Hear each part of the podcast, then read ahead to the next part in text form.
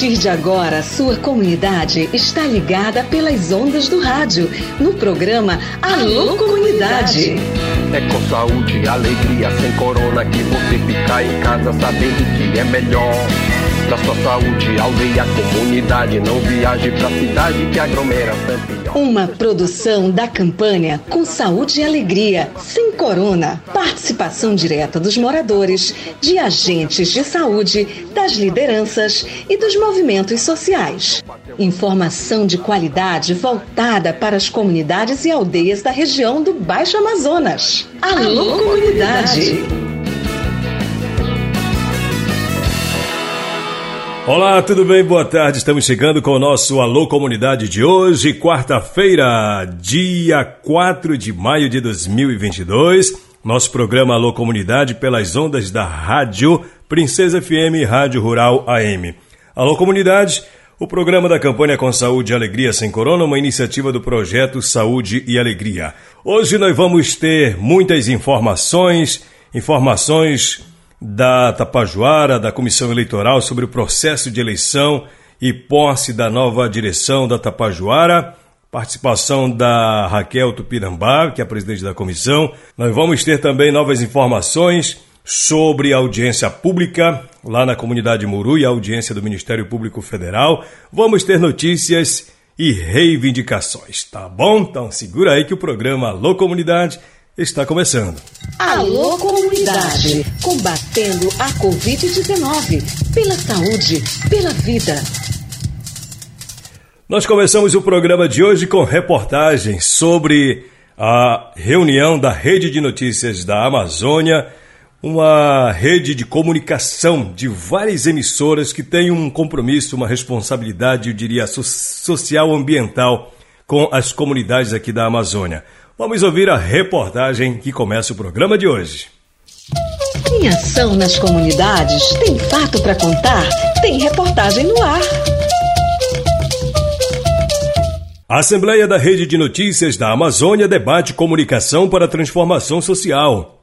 No período de 24 a 28 de abril, a RNA promoveu o importante debate com instituições do terceiro setor e 16 emissoras de rádio associadas à Rede de Notícias da Amazônia para analisar a conjuntura da comunicação na Amazônia a partir do ponto de vista da grande mídia versus ações de comunicadores populares, discutir sobre comunicação para a transformação social e fortalecer vínculos para o posicionamento da rede. O encontro foi palco de rodas de debate sobre estratégias para os próximos 10 anos da RNA, com foco na formação de parcerias com novas instituições para a articulação nacional. Durante a Assembleia, palestrantes como padre Edilberto Sena, professor Manuel Dutra, professor Guilherme, professor Paulo Lima, expuseram os desafios do jornalismo na Amazônia e comunicação popular.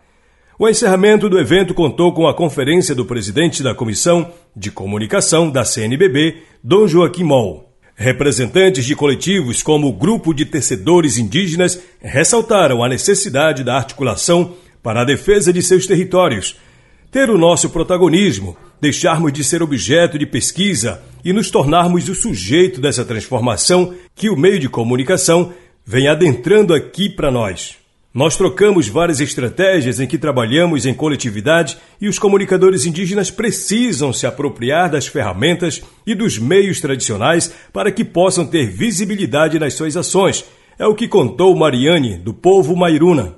Aprender com os povos da Amazônia Legal, a valorizar a diversidade das suas culturas a partir da produção de informações que formem a consciência crítica dos seus ouvintes, foi um dos objetivos do encontro que refletiu sobre o compromisso com projetos voltados ao bem comum dos menos favorecidos. É o que esclarece o diretor-presidente Padre Edilberto Sena. O padre Gutenberg de Souza, diretor de jornalismo e comunicação da Rede Educadora do Maranhão, falou sobre a necessidade de cultivar os princípios da rede ao defender a natureza através da comunicação. Ele disse: Nós temos esse compromisso de bem informar nossos povos e localidades uma forma de nos reconhecermos como Amazônia Legal. O grande desafio de produzir informações de qualidade sobre a Amazônia é central para a defesa do território, considerou o coordenador do projeto Saúde e Alegria, Paulo Lima, que lidera a Escola de Redes Comunitárias da Amazônia, integrante do programa internacional Conectando os Desconectados no Brasil. Durante a Assembleia, a Escola de Redes Comunitárias da Amazônia foi apresentada aos participantes para o estabelecimento de parceria. A ideia é que a produção das organizações participantes seja submetida para veiculação pelas emissoras da RNA. O encontro foi um espaço de partilha de saberes, intercâmbios e formação de parcerias com o intuito de fortalecer as parcerias da Escola de Redes Comunitárias e Rede de Notícias da Amazônia foram realizadas oficinas de formação de pautas emergentes nos territórios e, em especial, na temática socioambiental. Foi o que destacou Sabrina Costa, do projeto Saúde e Alegria. O encontro possibilitou ainda a formação dos diretores e comunicadores da rede e eleição para a nova diretoria. Foi eleito por mais três anos para a função de diretor-presidente o padre Edilberto Sena. A Rede de Notícias da Amazônia é uma associação de emissoras de rádio sem fins lucrativos. Tem como meta democratizar a comunicação na região amazônica, priorizando o ponto de vista dos lutadores sociais através da divulgação de suas ações políticas, econômicas, culturais e sociais. Essa notícia completa está no site saudeealegria.org.br. Alô Comunidade, combatendo a Covid-19, pela saúde, pela vida. Muito bem, vamos seguir aqui com as informações, as notícias que rolam aqui no Alô Comunidade. Vamos falar com a Raquel Tupinambá, ela que é presidente da Comissão Eleitoral da Tapajuara. No último dia 23, houve a votação para a escolha da nova direção, mas o, o processo não para por aí. E a Raquel está passando aqui com a gente no programa Alô Comunidade exatamente para isso. Tudo bem, Raquel? Boa tarde para você. Quais são as informações daí? Pode mandar. Boa tarde, Raik. Boa tarde a todos os ouvintes do programa Alô Comunidade. É, gostaria de dar um alô especial aqui para os moradores da reserva extrativista para Arapiões, e quero aproveitar esse momento para falar um pouco sobre o processo eleitoral da Tapajuara, que é, estamos, está sendo divulgado, inclusive aqui no programa, né? Agradeço também o espaço que o RAIC tem nos dado. Então, é, o processo eleitoral do Tapajuara né, está acontecendo em dois momentos e o primeiro momento, que foi a votação nas comunidades polo, aconteceu no dia 23 de abril, agora. E o segundo momento é para acontecer agora, no dia 7 de maio, na, no espaço do CEFA, na comunidade de Carão. Então eu quero aproveitar esse momento para convidar todos os associados, principalmente aqueles associados que é, participaram no primeiro momento, né, que votaram, então que eles estejam presentes no dia 7 de maio na, no CEFA, para a gente fazer o segundo momento da nossa Assembleia. Então, é, só por questão de informação, né, a, a pauta da Assembleia está assim organizada. A prestação de contas da gestão anterior, é, a escolha do Conselho Fiscal e a, a posse da diretoria eleita. É, além disso, a gente queria dizer para todos que as decisões né, serão tomadas na Assembleia e quem vai decidir, como a gente entende que a Assembleia é a é o órgão máximo da do nossa organização, então a Assembleia Geral né, tem esse poder de tomar decisões ali. É, para, para facilitar né, essa participação dos nossos associados, a gente está disponibilizando, enquanto comissão eleitoral, um barco para a região do Tapajós, que é o barco Felipe Filho, que vai sair é, lá da comunidade de Escrivão na sexta-feira, né, apanhando todos os associados nas comunidades até aqui no Solimões. Então, é, a gente pede que os nossos parentes, nossos associados, eles tragam a, os seus talheres, né, o seu prato, o seu copo, e também nos apoiem com a alimentação. Né? A gente já solicitou é, outras vezes para as comunidades né, que estão vindo participar, que também contribua com a alimentação, que a gente está com certa dificuldade para fazer acontecer essa questão da Assembleia e a alimentação é uma das coisas que a gente está deixando por conta das comunidades. E para o Rio Arapiuns, a gente tem é, o barco Bratimar, que vai sair lá da comunidade de Mentai, passando também nas comunidades do Arapiuns até é, em São Miguel, né? E vai fazer uma parada estratégica também na Vila Franca, levando também os associados para a comunidade do Anumã, de onde a gente vai ter um transporte, né, para levar até o Cefa. As comunidades aqui de Anã, Maripá, Curipatá, Santi, o Barco Salvador, Campo Grande também, a, a, o Barco Salvador, que é da comunidade de Maripá, vai fazer esse trajeto, né, esse percurso, levando também para o porto da comunidade de Anumã. Então, a gente é, reforça né, o convite para todos os associados, em especial para aqueles associados é, kits né, que participaram no primeiro momento que foi a votação, que estejam é, conosco no dia 7 agora de maio, lá no CEFA, para a gente é, encaminhar né, o, a nossa organização, as, as demandas né, da nossa organização, no que tange a questão do processo eleitoral. Legal, Raquel. Só uma última questão. É, com a posse da diretoria, os trabalhos da comissão eleitoral se encerram. E você teria algum agradecimento em especial a fazer a alguém? Aproveitamos também para agradecer né, a todos os apoiadores, aos parceiros que estiveram conosco nesse momento de comissão eleitoral. Então, como vocês também sabem, né, a comissão eleitoral ela está assumindo, respondendo pela organização Tapajuara, considerando que não tem no momento uma diretoria executiva. Mas assim que vem acontecer, né, a a posse da, da nova diretoria ou que encaminhamentos sejam dados nesse sentido, a comissão eleitoral finaliza o seu trabalho também é, no dia 7 de maio, né?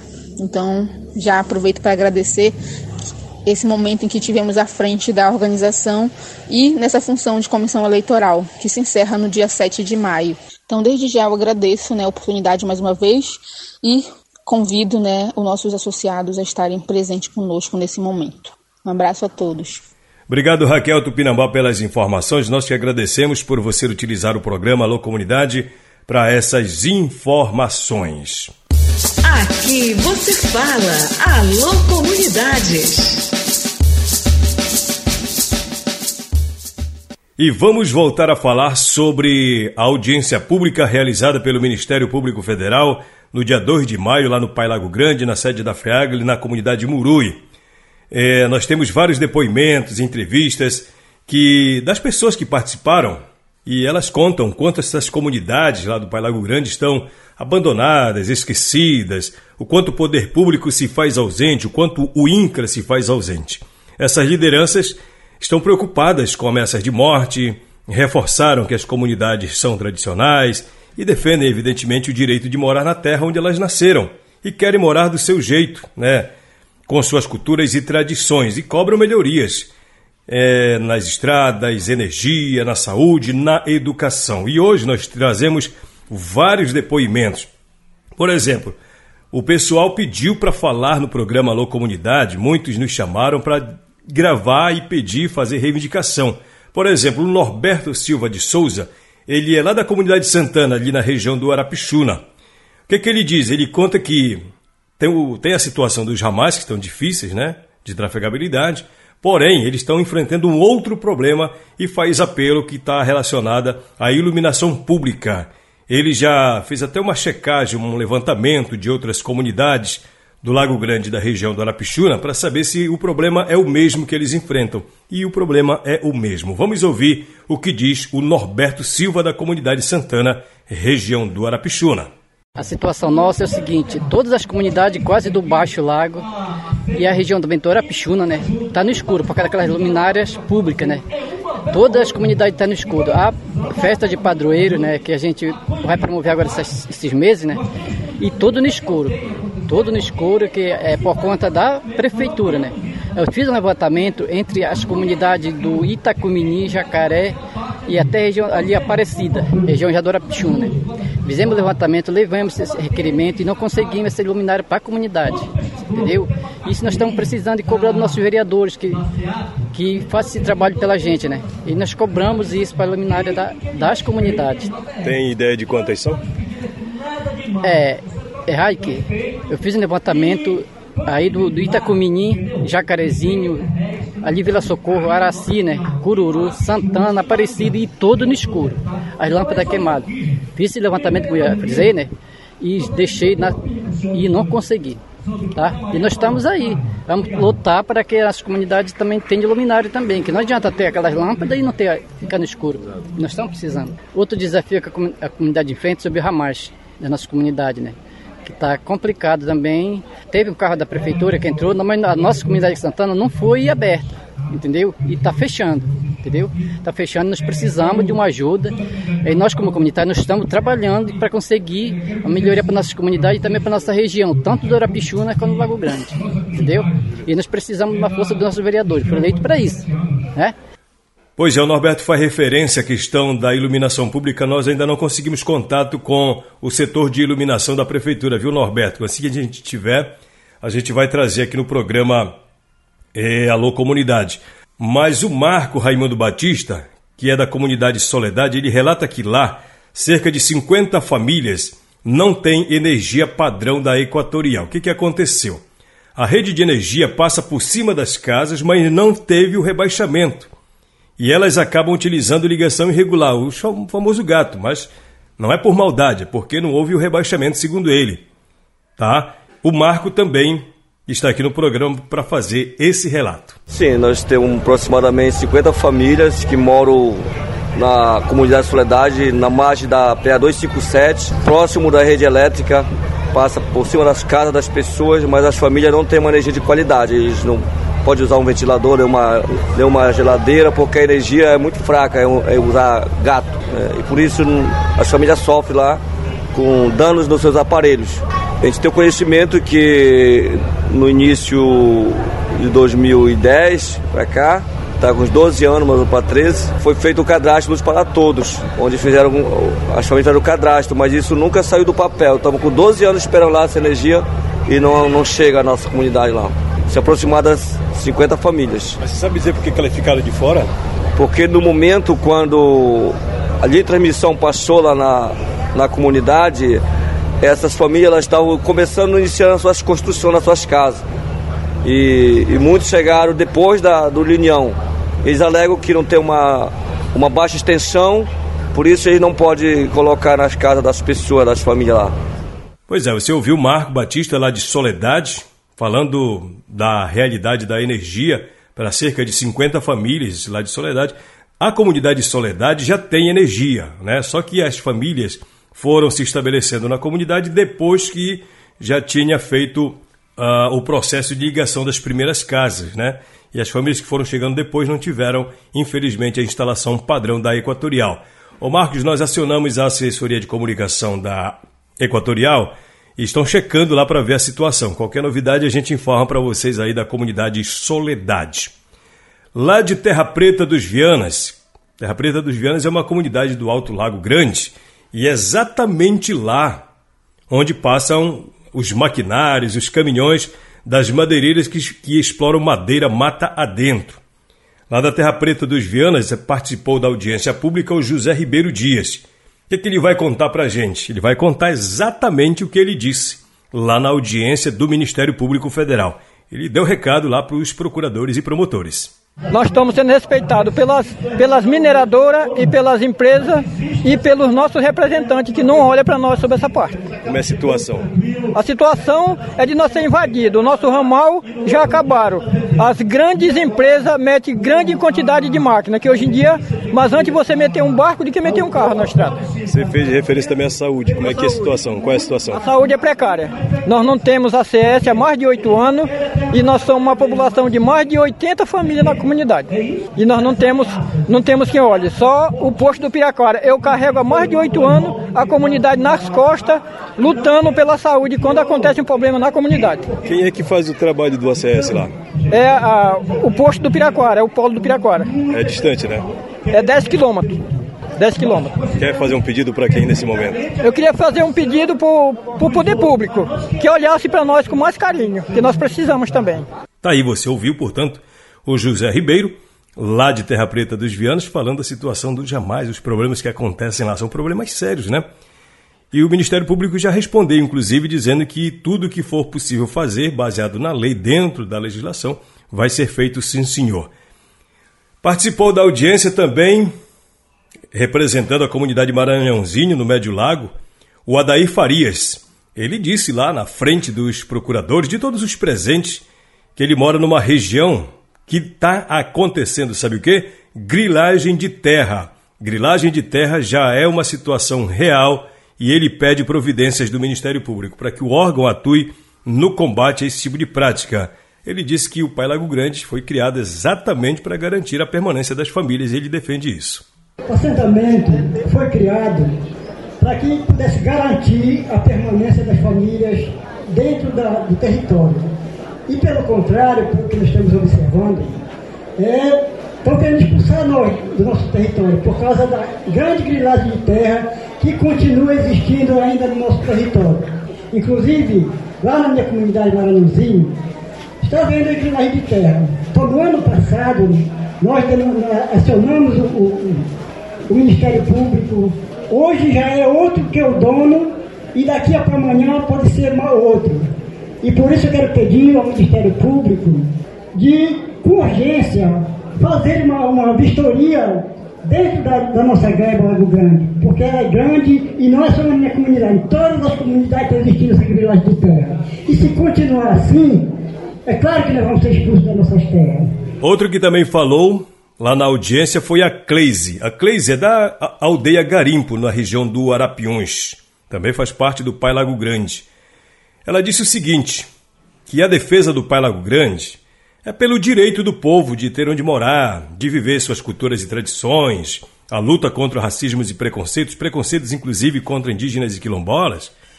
E ela se manifestou desta seguinte forma. Vamos ouvir. Nós lutamos nessa parceria para que haja melhora para todos os povos, não só para os ribeirinhos, não só para os microempresários, mas para todos nós que vivemos no território. De qualquer forma, todos nós precisamos viver ter condição de vida, né? Então isso é importante para todos nós. E a parceria, a coletividade é super necessária nesse momento.